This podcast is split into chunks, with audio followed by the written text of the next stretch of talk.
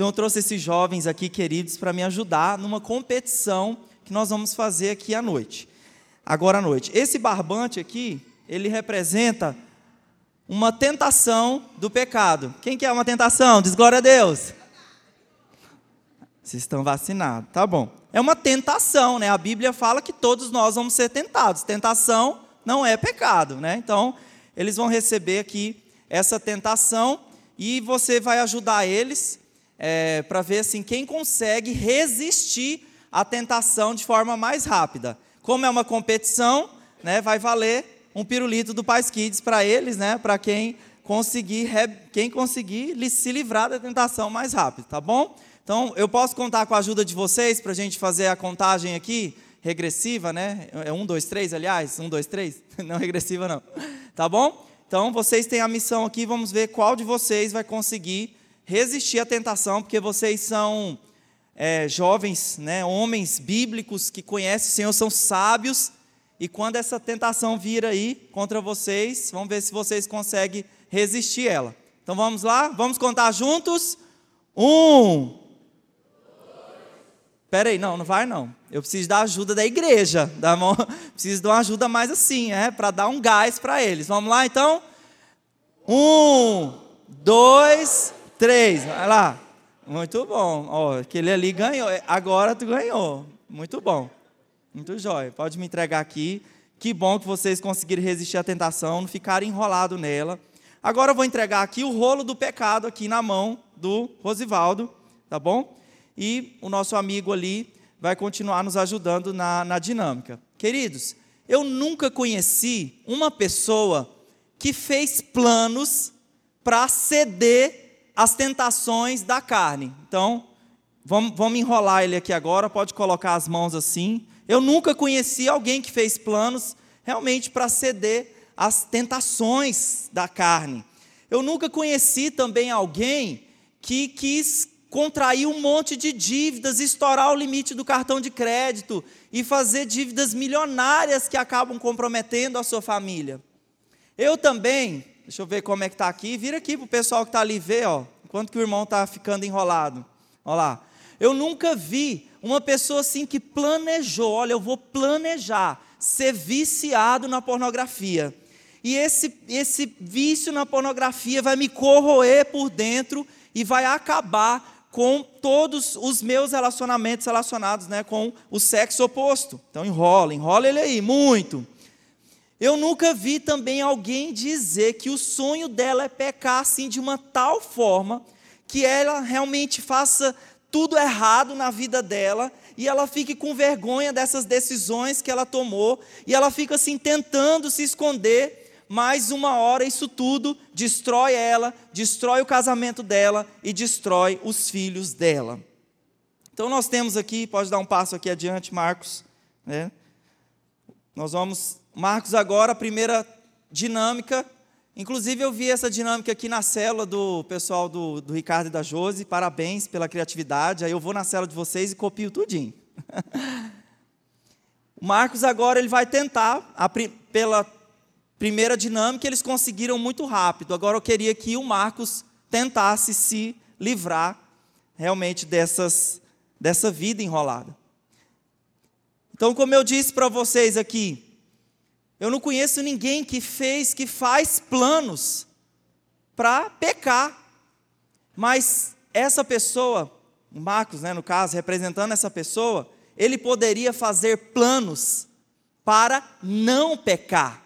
Ele poderia entrar em um caminho do qual, quando a tentação chegar para ele, ele tem uma rota de fuga, ele tem um lugar para ir. Então eu queria que você aplaudisse nossos atores aqui.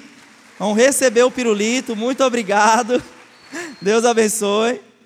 Vamos ler então o que a Bíblia diz lá em 1 João, capítulo 2, versículo 15 ao 17. A Bíblia diz: não amem o mundo, nem o que nele há. Se alguém ama o mundo, o amor do Pai não está nele. Pois tudo o que há no mundo, a cobiça da carne, a cobiça dos olhos, a ostentação dos bens, não provém do Pai, mas do mundo. O mundo e a sua cobiça passam, mas aquele que faz a vontade de Deus permanece para sempre. Você pode fechar os seus olhos, colocar a mão no seu coração e pedir o Espírito Santo para falar com você através da ministração da Sua palavra. Pai, é diante do Senhor que estamos, é em Tua casa, é em Tua presença.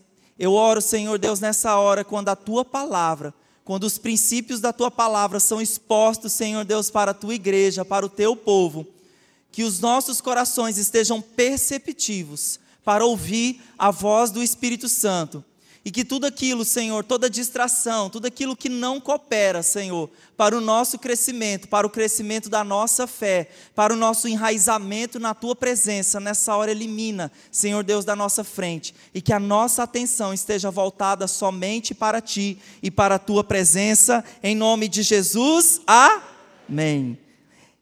Eu tenho certeza, queridos, que de acordo com esse texto que nós lemos aqui de 1 João, que você é uma pessoa que ama a Deus, que você é uma pessoa que tem escolhido agradar o coração do Senhor, que você é uma pessoa que realmente quer permanecer para sempre por fazer a vontade do Senhor. Só que esse texto, ele nos apresenta algumas cobiças, algumas áreas aqui em que nós podemos ser tentados. E aqui o texto diz que essas cobiças, elas são passageiras. Você pode dizer isso comigo? Passageiras. Esse texto ele fala de três tentações. Ele fala, repita comigo, a cobiça da carne, a cobiça dos olhos e a ostentação dos bens. Eu vou explicar para vocês cada um desses, dessas três áreas de tentação aqui. Quando a Bíblia fala de cobiça, o significado da palavra cobiça significa desejo.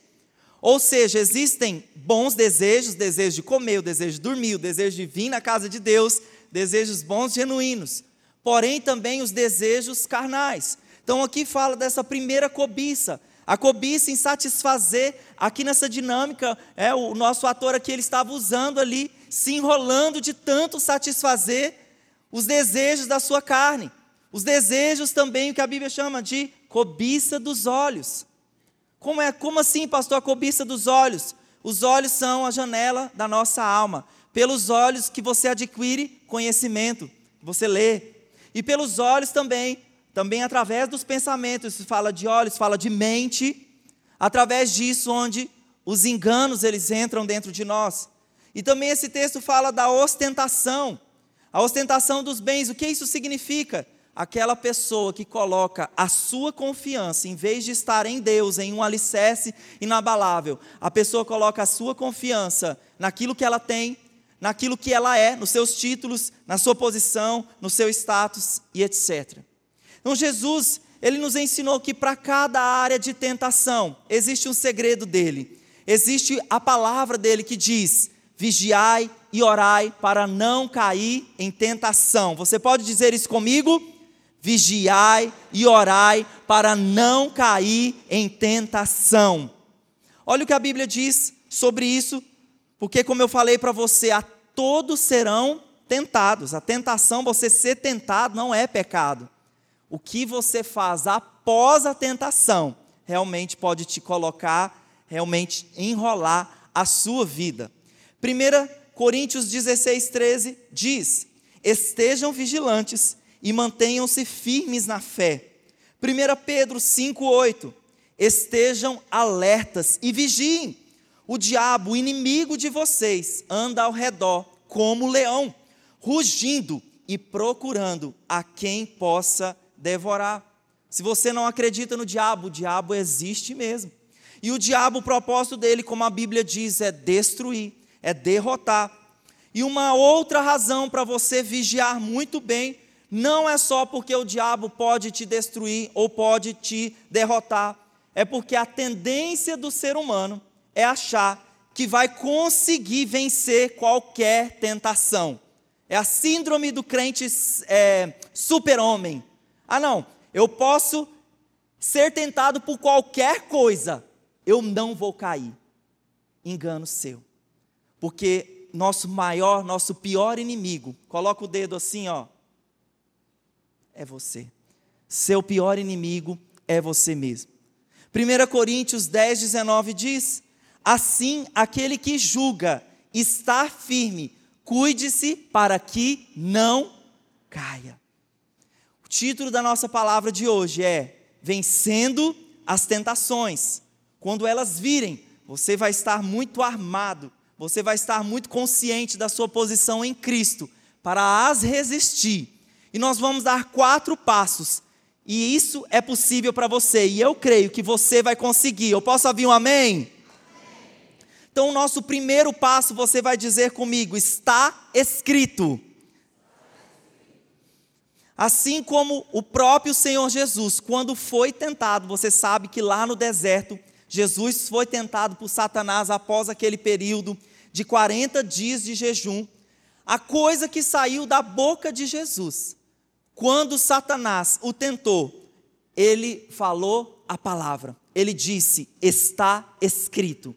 De Jesus saiu a palavra de Deus. E por que que saiu a palavra de Deus de dentro de Jesus? Porque Jesus conhecia as Escrituras, porque Jesus estava cheio da palavra de Deus.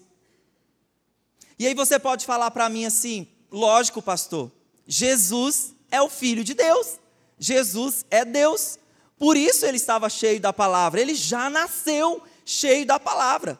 E eu quero dizer para você que, óbvio que não, porque a Bíblia diz que Jesus, como um homem, ele aprendeu todas as coisas. Ele também teve que aprender, ele também aprendeu a ler, em primeiro lugar, e aprendendo a ler, ele leu a, a palavra, as Escrituras.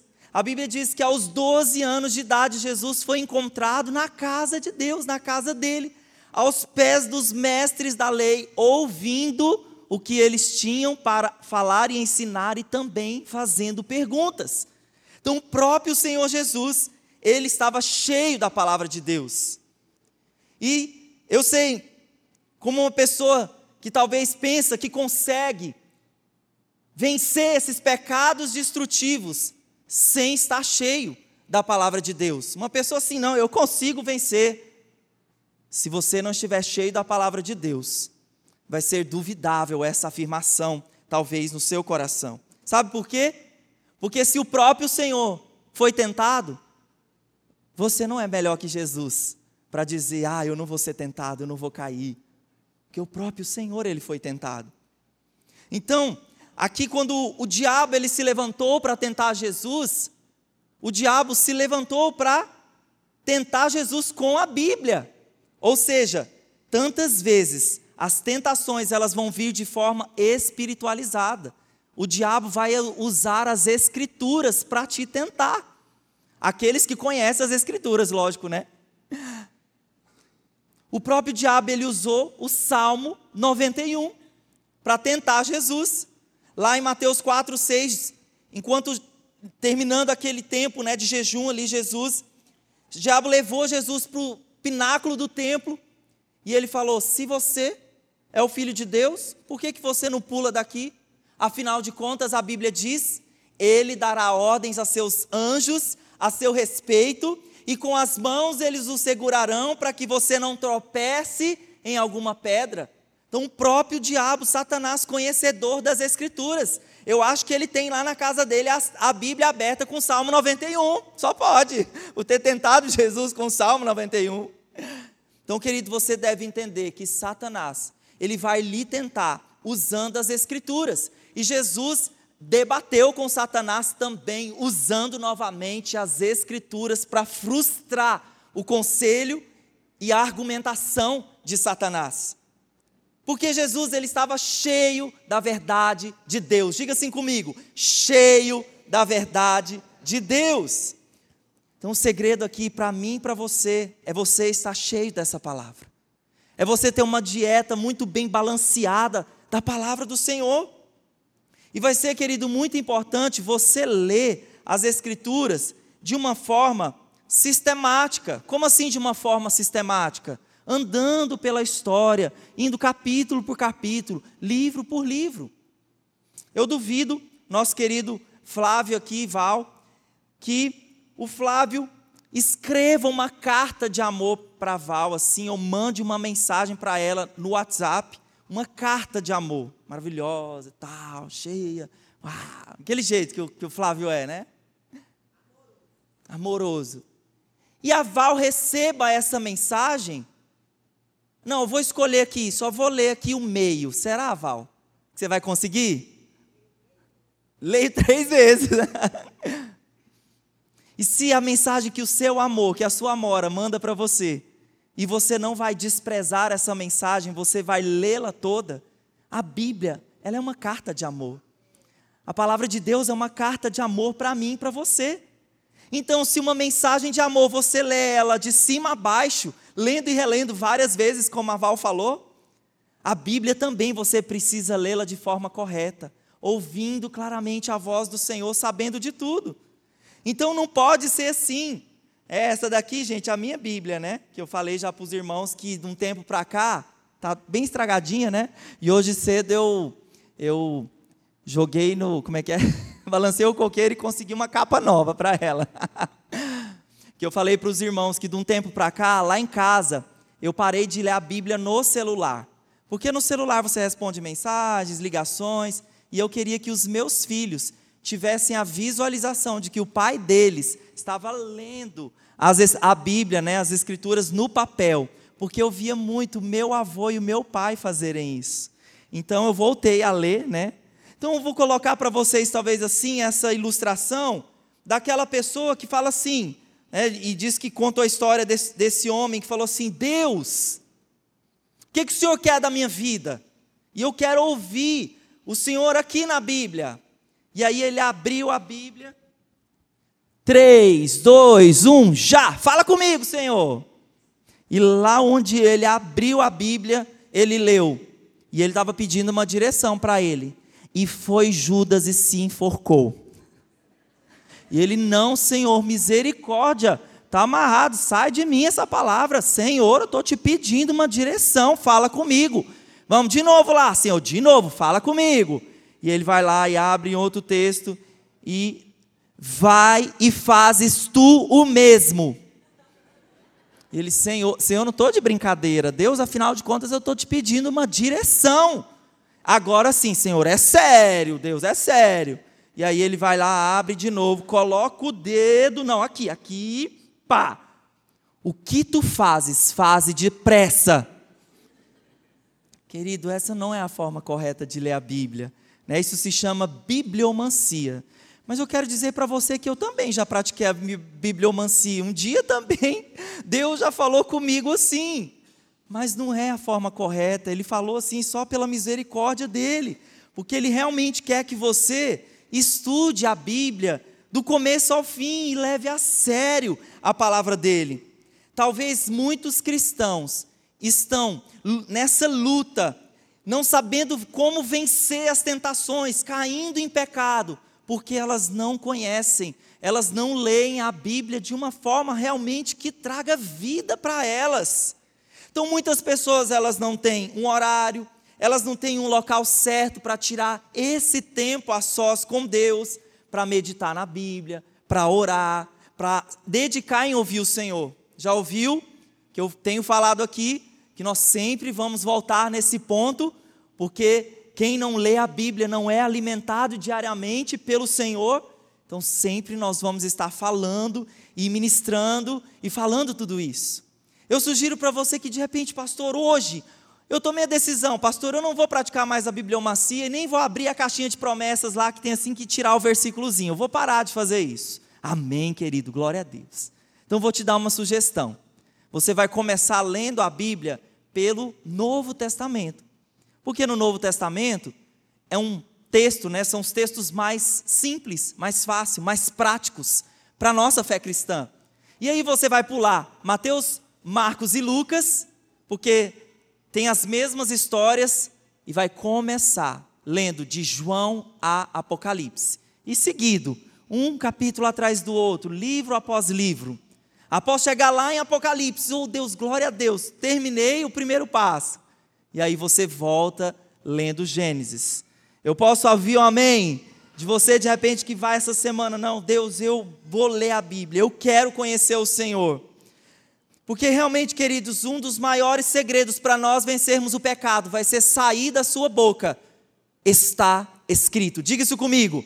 Está escrito. Mas tem pessoas que elas podem, de repente, ler a Bíblia de uma forma errada. Que elas podem, de repente, abrir aqui e falar como disse, como disse uma pessoa, olha, pastor, está escrito aqui na Bíblia que não existe Deus. Está escrito aqui, não há Deus. Está lá. E está lá na Bíblia. Se você abrir, está escrito lá. Então até o ateu pode entrar lá, ó, está aqui, está escrito na Bíblia, não há Deus. Porém, essa pessoa, ela na verdade não leu o versículo todo, porque o versículo todo diz: diz o tolo em seu coração, não há Deus. Então você precisa ler o contexto, ler as histórias. Hoje de manhã eu estava elogiando o nosso secretário aqui, o Tiago, né, que é supervisor de setor, esses dias chegou uma encomenda para ele aqui, uma Bíblia de estudo. Perguntei, Tiago, quanto foi essa Bíblia de estudo? 200 reais. Falei, rapaz, está de parabéns. Isso aqui é fome do Senhor. Porque, além de ler, ele também quer aprender os, o contexto por trás, para compreender tudo. Então, muitas pessoas elas podem usar trechos da Bíblia para justificar qualquer coisa. E tirar o trechinho e falar, não pode, está escrito isso na Bíblia. Sem antes entender, interpretar. E muitas vezes pode acontecer essas distorções de forma aleatória. Eu sou goiano, queridos. Quem aqui é goiano? Levanta a mão. Como eu sou goiano, eu posso falar mal, né? Porque eu sou goiano, né? Diz que teve uma ovelha lá dos interior de Goiás, que abre e fecha as portas. E, esse, e essa ovelha desse, desse pastor dessa igreja chegou lá assim, pastor, eu tive uma revelação acerca de Jesus. Sabe qual é a revelação, seu Jair? Agora é Deus aí, seu Jair. Seu Jair, o irmão descobriu que Jesus era casado. E chegou para o pastor dele e falou: Meu pastor, eu disse, uma revelação. Jesus era casado. E o pastor falou assim: Ô oh, meu irmão, não, não me diz isso não. Mas tá bom, continua o que você está falando. Pastor, está escrito lá na Bíblia que quando Jesus morreu e os soldados iam lançar as sortes para ver com quem ia ficar com a túnica de Jesus. O pastor, meu irmão, você trocou o assento de lugar, não era que Jesus tinha uma túnica, Jesus tinha uma túnica, ele não foi casado. E aí chegou outro irmão empolgado, pastor, agora uma revelação bombástica, que o senhor até pode me colocar lá para pregar na igreja. Eu descobri que lá em Apocalipse, pelo livro de Apocalipse, lá que não vai ter mulher no céu. Aí o pastor, Senhor Jesus, lá vem. Senta que lá vem a história. Pastor, lá em Apocalipse 8:1, a Bíblia diz que vai ter 30 minutos de silêncio no céu.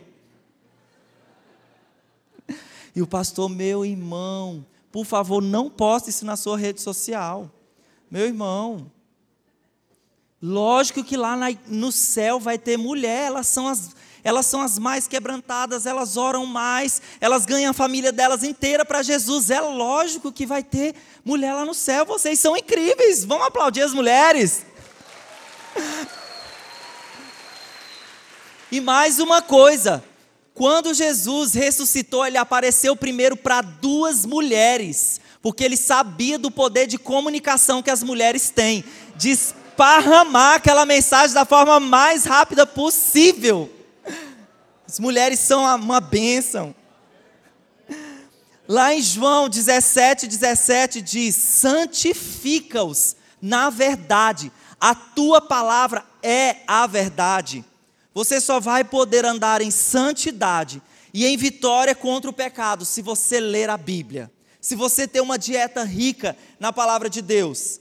Tiago 4,7 diz: portanto, submetam-se a Deus resistam ao diabo e ele fugirá de vós.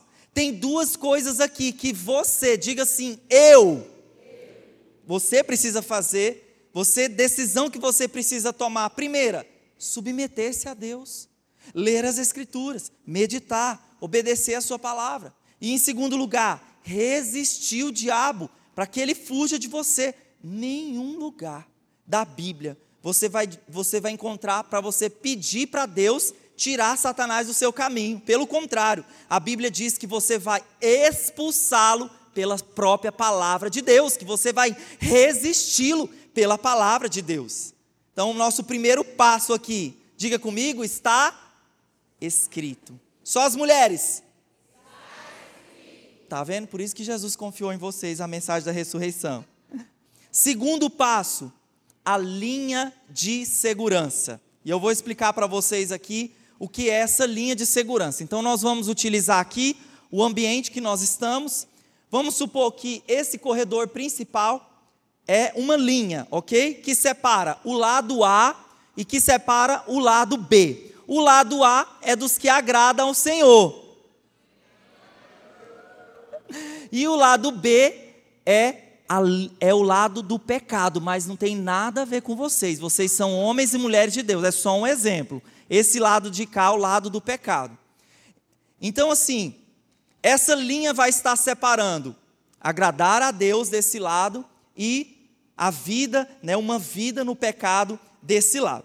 E eu vou dar um exemplo aqui, às vezes, de um jovem que, rapaz, vivia lá na bagaceira, vivia mesmo na cachaça, na mulherada, aquela vida bagunçada, e entrega a vida para Jesus, nova vida, glória a Deus, novas escolhas, mudança, transformação.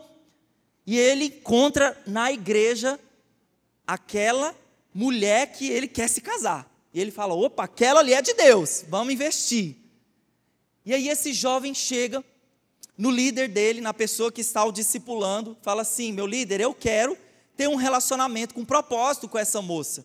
E eu queria saber, agora, né, estando aqui na igreja, o que, que pode e o que, que não pode. Né? Pergunta de caixinha de Instagram. O que, que pode, o que, que não pode?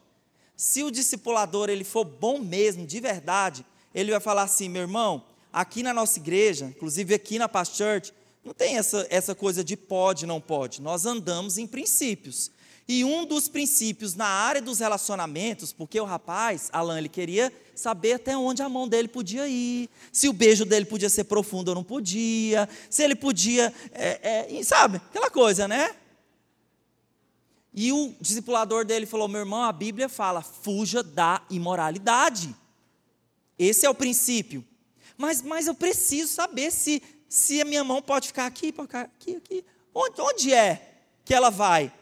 E o irmão falou assim: Olha, você precisa pedir o Espírito Santo. Você não tem Deus no seu coração? E ele falou: Amém, eu tenho. Então, você vai ouvir o Espírito Santo nas áreas onde você vai vigiar, onde você vai estabelecer uma linha de segurança. Você já notou assim que para as coisas mais sérias da nossa vida, nós estabelecemos assim, nós não andamos além da linha, assim, além do limite? Vou exemplificar para vocês. Vamos supor, quem que gosta de andar de avião? Já está com passagem comprada aí para as férias? Quem que gosta de andar de avião? É, vou andar de avião e o Senhor vai me levar pelas nações. Vamos supor que você está lá no aeroporto, todos dentro da aeronave, a aeronave ainda em solo, e o piloto diz o seguinte: Bom dia, passageiros. Hoje nós vamos fazer um teste experimental. A aeronave está com seu tanque de combustível lotado e nós só vamos parar quando o combustível acabar. A minha pergunta é: você iria naquele voo sabendo que aquele piloto iria colocar a sua vida em perigo, quem iria? Como a nave está em solo, dá para todo mundo abrir as portas de emergência e sair a tempo. Então, nas coisas sérias da vida, nós costumamos ficar longe dessa linha do mal, dessa linha do pecado. Porque esse jovem que eu estava falando para você, ele começou o relacionamento. E aí, primeiro só a mãozinha, legal, Pai Senhor. Mas aí eles começaram a. A mão começou a andar, a mão começou a subir. Então eles estão aqui, ó, na, agradando a Deus. Aí a linha está bem aqui. Ó a linha, ó a linha aqui, ó. Aí eles começaram muito a ficar aqui na linha. E começaram a dar aqueles beijos, aqueles amassos. quando foi, daqui a pouco já tinham caído no pecado. Então, o que seria assim essa linha de segurança? É estabelecer uma linha um pouquinho para cá, até onde nós vamos assim de forma mais segura. E eu vou dar um exemplo para você daquilo que eu e a pastora Luana nós fizemos quando nós nos conhecemos. Então, eu quando conheci Luana, eu já tinha muito decidido no meu coração porque havia lido, vi, visto vários testemunhos que eu gostaria muito de ter, de be, meu primeiro beijo do meu casamento ser bem aqui no altar. E aí, quando conheci a Luana, é, e nós juntos conversamos, estabelecemos, olha, vamos estabelecer para o nosso relacionamento uma linha de segurança. Nós vamos beijar no altar. Você você está de acordo comigo? E ela, amém. Quando parte do homem, é melhor ainda que a mulher, ela embarca na missão. E a Luana, amém.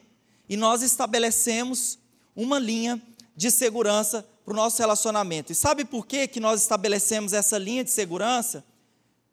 Porque a única coisa que nós, assim, né, acordamos de fazer era pegar na mão. Então imagine, queridos, eu casei com 28 anos. O que eu mais queria era pegar na mão de alguém. o que eu mais queria era casar. E aí, meu irmão, aproveitei, né? Só isso, nós só pegávamos da mão e andávamos de mãos dadas. Qual era outras coisas da linha de segurança? O Espírito Santo falou ao meu coração, ó, o Espírito Santo falou ao meu coração. O pastor Jackson não impôs. Você tem que fazer isso, tem que fazer assim, assado, não. Foi algo que partiu do Espírito Santo, eu ouvi e quis colocar em prática, por causa dos princípios. Por exemplo, sair sozinho de carro. Você já viu, por exemplo, casal de namorado na rua que não, que não mora junto, às vezes está lá no ponto de ônibus, mesmo se pegando assim, pá. Eu falo para Luana assim: olha, eles não moram juntos, porque eles estão fazendo isso na rua. Aí vamos supor que o casalzinho lá sai sozinho no carro, os dois.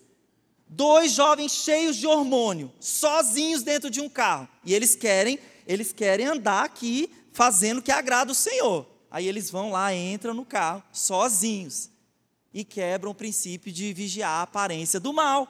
Pode ser realmente que a intenção não seja nenhuma, mas uma hora ou outra, meu irmão, uma hora ou outra, o beijo pode ficar mais profundo. Então eu e a Luana estabelecemos uma linha de segurança. Não andávamos sozinhos, andávamos na presença, né? Cadê o Eris? Está aí? Cadê o Eris? O Eris, Eris, cadê você? Levanta a mão. Saiu, né? com a Lavínia. O Eris acompanhava a gente, os meus amigos, nós saíamos junto, porque naquele tempo, em vez da gente ficar se pegando, se amassando, e eu passando essa linha aqui para desagradar o Senhor, nós ficávamos conversando, ouvindo, né, ouvindo um ao outro, se conhecendo, em vez de ficar queimando as etapas da nossa vida. Todo mundo gosta de abrir um presente, não gosta? Ah, daquela ansiedade, quero abrir aquele presente, aquele pacote de biscoito gostoso mas existem coisas que têm o momento certo, a hora certa para fazer. Amém ou não amém? Então eu e a pastora Luana nós estabelecemos isso. E uma outra coisa, o porquê que nós estabelecemos essa linha de segurança? Todo mundo aqui comigo diz amém? Porque eu queria semear para a minha geração. Eu entendia que o meu testemunho é um testemunho geracional. Que muitos casais que eu conheci, muitas, muitos jovens mais velhos do que eu, que eu conheci, e hoje nem mais estão casados, porque tiveram relacionamentos dos quais avançaram muito a linha de segurança. E muitos desses eu falei: não, eu não quero esse tipo de relacionamento. Eu quero um relacionamento que glorifica e que agrada o Senhor. Então eu falei para Luana: eu entendo que eu preciso ser um exemplo geracional, e não é só para os outros de fora, não semeando na vida dos meus filhos. Eu não sei se você já percebeu que você era uma coisa na infância e você vê na vida dos seus filhos. Como assim? Por que, que uma coisa que nem meus filhos viram que eu fiz e eles estão reproduzindo? Porque tudo aquilo que você planta, você vai colher uma hora ou outra na sua vida. E eu queria colher bênção na vida dos meus filhos. Eu quero que meus filhos, eles, eles, o, o teto dos meus filhos né, seja realmente onde eu pisei, eles, eles, eles, vêm, eles vão mais que eu fui. Amém ou não amém? Então eu queria esse testemunho sobre a vida dos meus filhos. E aí, juntos, isso nos protegeu, e isso realmente guardou o nosso coração. E aí eu me lembro, pode colocar a foto aí, gente, do nosso casamento, porque esse ano, no dia 11 de julho, nós fizemos oito anos de casado, eu e a pastora Luana.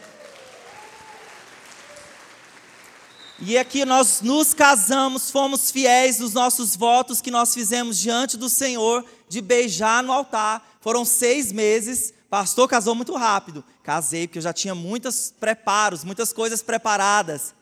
E aqui nós cumprimos diante do Senhor esse voto que nós fizemos diante do Senhor.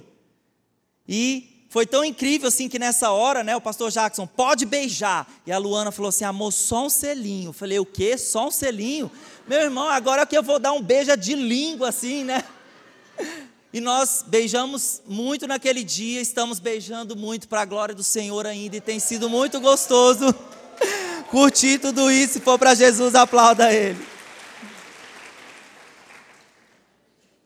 Tem uma história de um bilionário que ele queria contratar pagando 100 mil reais para um chofé para dirigir a sua carruagem. E ele chamou o seu servo e falou: Meu, meu servo, é, eu quero escolher alguém para dirigir a, a, nossa carruagem, porque ele vai levar os meus filhos para a escola, ele vai nos levar para os compromissos e etc. Então o servo foi lá, escolheu de uma multidão, numa seleção, os três, porque o bilionário falou: Eu quero escolher dentre três aquele que vai dirigir a minha carruagem. E aí o bilionário falou: Ok, nós vamos para um alto de uma montanha onde tem uma estrada com um grande declive, assim, né, com uma grande ribanceira, e ele liberou o primeiro para ir. Pode ir, pode mostrar as suas habilidades. Aí, né, na seleção, sempre as pessoas vão assim, dão gás, tá, para mostrar, né, para se amostrar. E o primeiro realmente foi, e ele foi, falou: vou rápido, e eu vou dar um fino, vou passar um fino aqui. Foi isso que ele fez. Foi rápido e tirou um fino da ribanceira. E o outro viu, falei, rapaz, foi muito corajoso. Quando o segundo foi, ele foi ainda mais rápido. Ele foi mais rápido ainda e tirou um fino da ribanceira. E aí o bilionário falou: agora você pode ir, você é o último. E aí o cara pensou assim: o quê? Eu vou colocar a minha vida em risco e a carruagem do homem em risco? De jeito nenhum, vai que eu tenho que pagar por ela, né? E morra ainda, né? Minha família. E ele foi lá, passou bem devagar, bem longe daquele, daquele ribanceiro. E aí o bilionário falou para ele, chamou ele à parte, falou assim: meu irmão, por que, que você tomou essa decisão? Ele falou: porque eu não quero colocar em risco a minha vida e a vida da sua família e dos seus filhos. Está contratado na hora. Então, para coisas sérias, a gente vai fazer um combinado. Se for para Jesus, então todo mundo pega a palma e dá mesmo a melhor palma para Jesus. Vamos lá?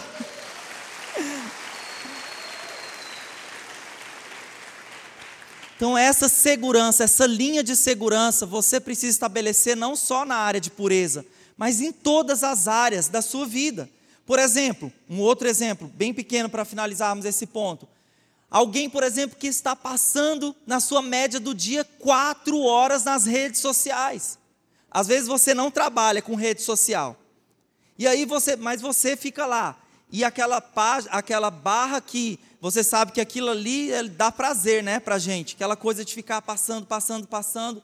Aí você, a sua vida vai passando e você só vendo a vida dos outros, o que os outros estão fazendo, o que os outros estão realizando. Então, se de repente você é essa pessoa, paralise, querido. Crie uma linha de segurança. Os aplicativos hoje podem te ajudar. Usou uma hora, ele vai te mandar um comunicado lá. Uma hora estourou seu prazo. E tantas outras áreas da nossa vida. Ah, seu problema é pornografia. Tira o celular do quarto. Quebra o computador. Joga fora o celular estabeleça linhas de segurança que o Espírito Santo vai falar no seu coração. E tantas outras, se a gente for ficar contando, eu posso acertar o seu. E eu não gostaria de, de falar isso. Isso se chamam, queridos, limites. Diga isso comigo. Ah, pastor, que, que restritivo isso, que chato tudo isso. E eu quero te dizer que não, queridos que andar em santidade, que agradar o coração do Senhor, que cumprir os propósitos do Senhor, fugir dos buracos da vida, isso sim dá uma realização, uma sensação de propósito tão grande, eu posso afirmar isso para você. Salmo 16, 6 diz: As divisas, que aqui estão representadas essas linhas, esses limites, caíram para mim em lugares agradáveis. Tenho bela herança, tenho uma bela herança. Que as linhas que você estabelecer caia nesses lugares, que vão te dar uma boa herança. Essa que você agrada o coração do Senhor, essa que você é um testemunho, uma bênção para a sua geração. Então nós demos dois passos: está escrito e as linhas de segurança. Diga isso mais uma vez comigo: está escrito e as linhas de segurança. O terceiro passo aqui, o passo do escape. A Bíblia diz um dos maiores, um dos maiores exemplos de um jovem que venceu a tentação. O nome desse jovem foi José. É, Gênesis 39, 6 a 7 diz: José era atraente e de boa aparência. E depois de certo tempo, a mulher do seu senhor começou a cobiçá-lo e o convidou: Venha, deite-se comigo. É, eu vejo só, só ouço assim a mulher falando para ele, é, tentando ele com aquela voz sedutora. E você sabe que o José, ele era um, era um rapaz com propósito, filho de uma família que o ensinou sobre a presença de Deus. Ele estava em outra terra, ele estava no Egito, distante de sua cultura, distante de sua família. Foi promovido pelo bom trabalho que ele fez. Ele era um cara de confiança. O Potifar assegurou para ele todos os seus bens, mas disse para ele o seguinte: só não pode tocar na minha mulher. Mas a Patifa, né? Aqui não tem o nome dela, mas a gente chama ela de Patifa. A Patifa ficava lá, deita comigo. Olha tanto que eu sou linda. Olha a marquinha.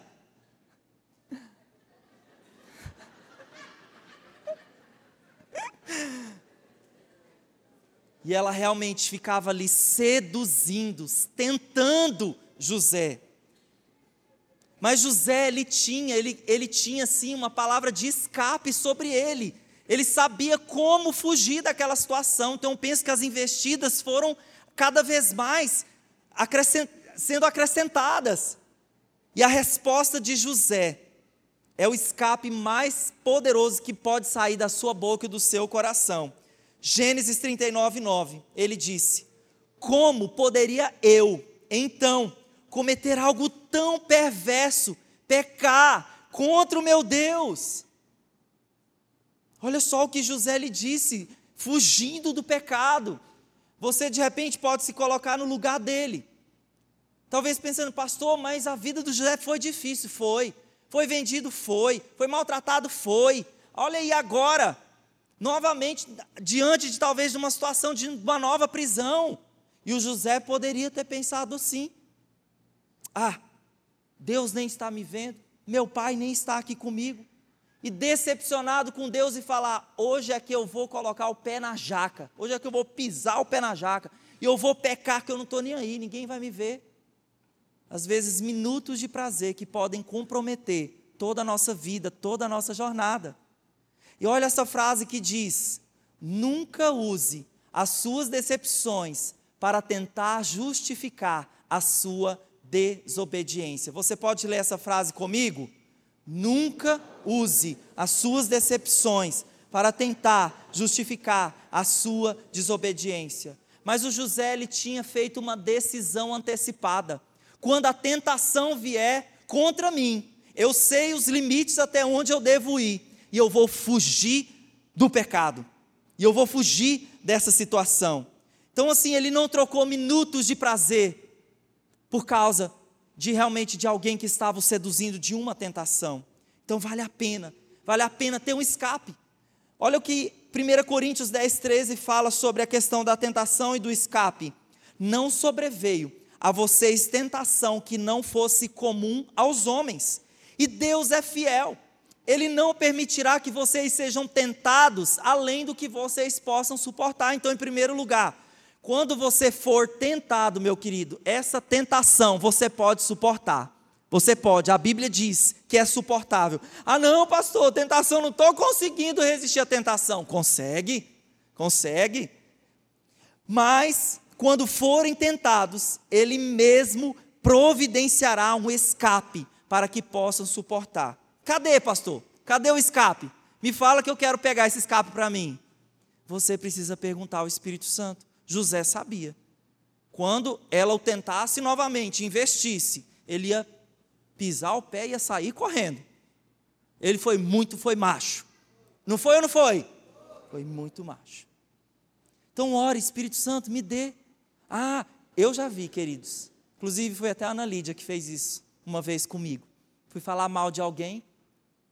Pastor fala mal, pastor tem língua grande também, às vezes. Fui falar mal perto da Ana Lídia. E a Ana Lídia virou as costas para mim e saiu. Eu fiquei tão constrangido com a, com a atitude dela, que eu falei, eu que estou em pecado, e não ela que virou as costas para mim, porque ela fugiu de ouvir a fofoca. Então o escape dela foi virar as costas e sair. Aquilo me constrangiu, me ensinou. Então, três passos: está escrito, as linhas de segurança e o escape. E o quarto passo? Pode colocar aí. Vamos ler juntos? A transparência. Queridos, em muitos momentos da minha vida, eu tive algumas quedas na área de pornografia, na área de masturbação. Realmente, eu ficava tão, mas tão triste em cair nessas áreas. E pior ainda, porque havia aprendido o princípio de confessar, de abrir meu coração, que eu não poderia ficar guardando aquelas coisas debaixo do tapete. Inclusive, hoje cedo eu contei aqui, né? Falei que até por causa disso, eu fiquei algum tempo de disciplina aqui na igreja, sem poder ministrar, sem poder fazer nada. Por causa dessa área que estava corrompendo a minha moral, o meu coração. Mas sabendo desse princípio de confissão, eu não resisti. Eu falei: não, pastor, preciso contar. Passei óleo de peroba, não óleo de unção, né? Passei óleo de peroba, ô oh, pastor caí de novo. Nenhum momento, pastor Jackson, seu safado, seu prostituto, seu mentiroso. Que não é esse o posicionamento daqueles que ouvem, mas pelo contrário, ele falou: meu irmão, você vai, você vai vencer. Então, olha só o que a Bíblia diz lá em Tiago 5,16. Portanto, confesse seus pecados uns aos outros e orem uns pelos outros para serem curados. A oração de um justo é poderosa e eficaz. Perdão, querido, você pede para Deus. Perdão é com Deus. Agora, se você quer ser curado, você precisa ser transparente, porque essa palavra curado, ela está realmente relacionada com ser liberto do pecado. Então, se você precisa e quer libertação nessa área, você precisa ter coragem de confessar, de expor, de abrir o seu coração, de rasgar o seu coração para alguém. E todas as vezes que isso acontecia comigo, eu ia lá, confessava, o pastor orava por mim, até que eu fui andando e caminhando em vitória, em nome de Jesus, vou permanecer em vitória para a glória do Senhor, e você também, em nome de Jesus, vai ficar e vai permanecer nesse lugar. Mas em nenhum momento, como eu falei, o meu discipulador ficava me condenando, mas não, eu fui confessando num processo de cura, num processo de transformação. A nossa igreja, ela não obriga ninguém. Nós somos uma igreja em células, em life groups, mas a nossa igreja, porque nada forçado dá certo. Nossa igreja não obriga você que é, que é membro da igreja, que congrega aqui fielmente aos cultos de celebração no domingo, de congregar numa célula. Mas eu queria falar para você que aqueles que estão em uma célula, eles, eles têm um ambiente tão acolhedor, um ambiente de amor, um ambiente de aceitação, um ambiente realmente de um pessoal que anda junto e, e juntos estão construindo uma história e ajudando uns aos outros. Porque é lá, querido, nesse lugar, se você tem mantido áreas da sua vida escondidas debaixo do tapete, áreas dos quais você já passou dessa linha de segurança faz tempo, e você está aqui, vivendo na acusação do diabo, às vezes preso, lembra da, da ilustração aqui no início? preso, sem saber como sair, sem força para sair dessa situação. E ali na célula você vai encontrar um líder, alguém que você, meu líder, né, o Rogério é líder de um life, levanta a mão aí, Rogério. Quem quiser pode ir para o desse. Cadê os outros líderes? Levanta a mão. Procurem esses líderes. E você pode procurar esse líder. Você pode tomar um café comigo? Eu quero abrir o meu coração para você. Eu quero confessar algumas áreas da, da, minha vida que eu não quero deixar sobre a jurisdição de Satanás. Porque tudo que está na cruz, é, preste atenção, tudo que está na cruz está na luz. E tudo que está nas trevas está sobre a jurisdição de Satanás. Se você não trouxe nada disso para fora, quando eu trouxe tudo isso, trouxe tudo isso. E também já contei para vocês quando eu abri áreas realmente de abuso sexual na infância, quando eu tive coragem, lógico que o abuso, né, não, é, a criança não faz isso, né, ela realmente não entende isso, mas quando eu abri tudo isso, somado com essas áreas de perseguição na minha vida, eu entendi que eu não poderia continuar com aquela sujeira debaixo do tapete. E logo tive coragem de contar para alguém. Pastor Eibe diz que é melhor você ficar cinco minutos envergonhado na frente de alguém, falando eu sou assim. Eu tô, estou tô tendo coragem de contar isso para vocês. E eu não sou melhor que você. E eu creio que você vai chamar alguém, um líder da igreja. Não é só o pastor, não, tá? Nós temos vários líderes. Chama essa pessoa, vamos tomar um café eu quero sair da escuridão, eu quero colocar a minha vida na luz, porque é melhor ficar vergonhado cinco minutos na frente de um irmão do que a vida inteira amarelo. E muitas pessoas, né, quando nós vamos saber o significado da palavra sinceridade, a palavra sinceridade vem do latim sincera. E os atores no passado, eles usavam máscaras de cera. Eu tentei encontrar, né, uma máscara assim, bem ajeitada aqui, né, mas acabei encontrando essa aqui de V de vingança. mas os atores usavam essas máscaras lindas por fora. Mas quando essa pessoa tirava aquela máscara, por trás daquela máscara tinha uma pessoa infeliz, tinha uma pessoa doente, tinha uma pessoa que escondia várias situações, vários pecados, e alguém realmente que estava preso nas mãos do inimigo. E eu queria que você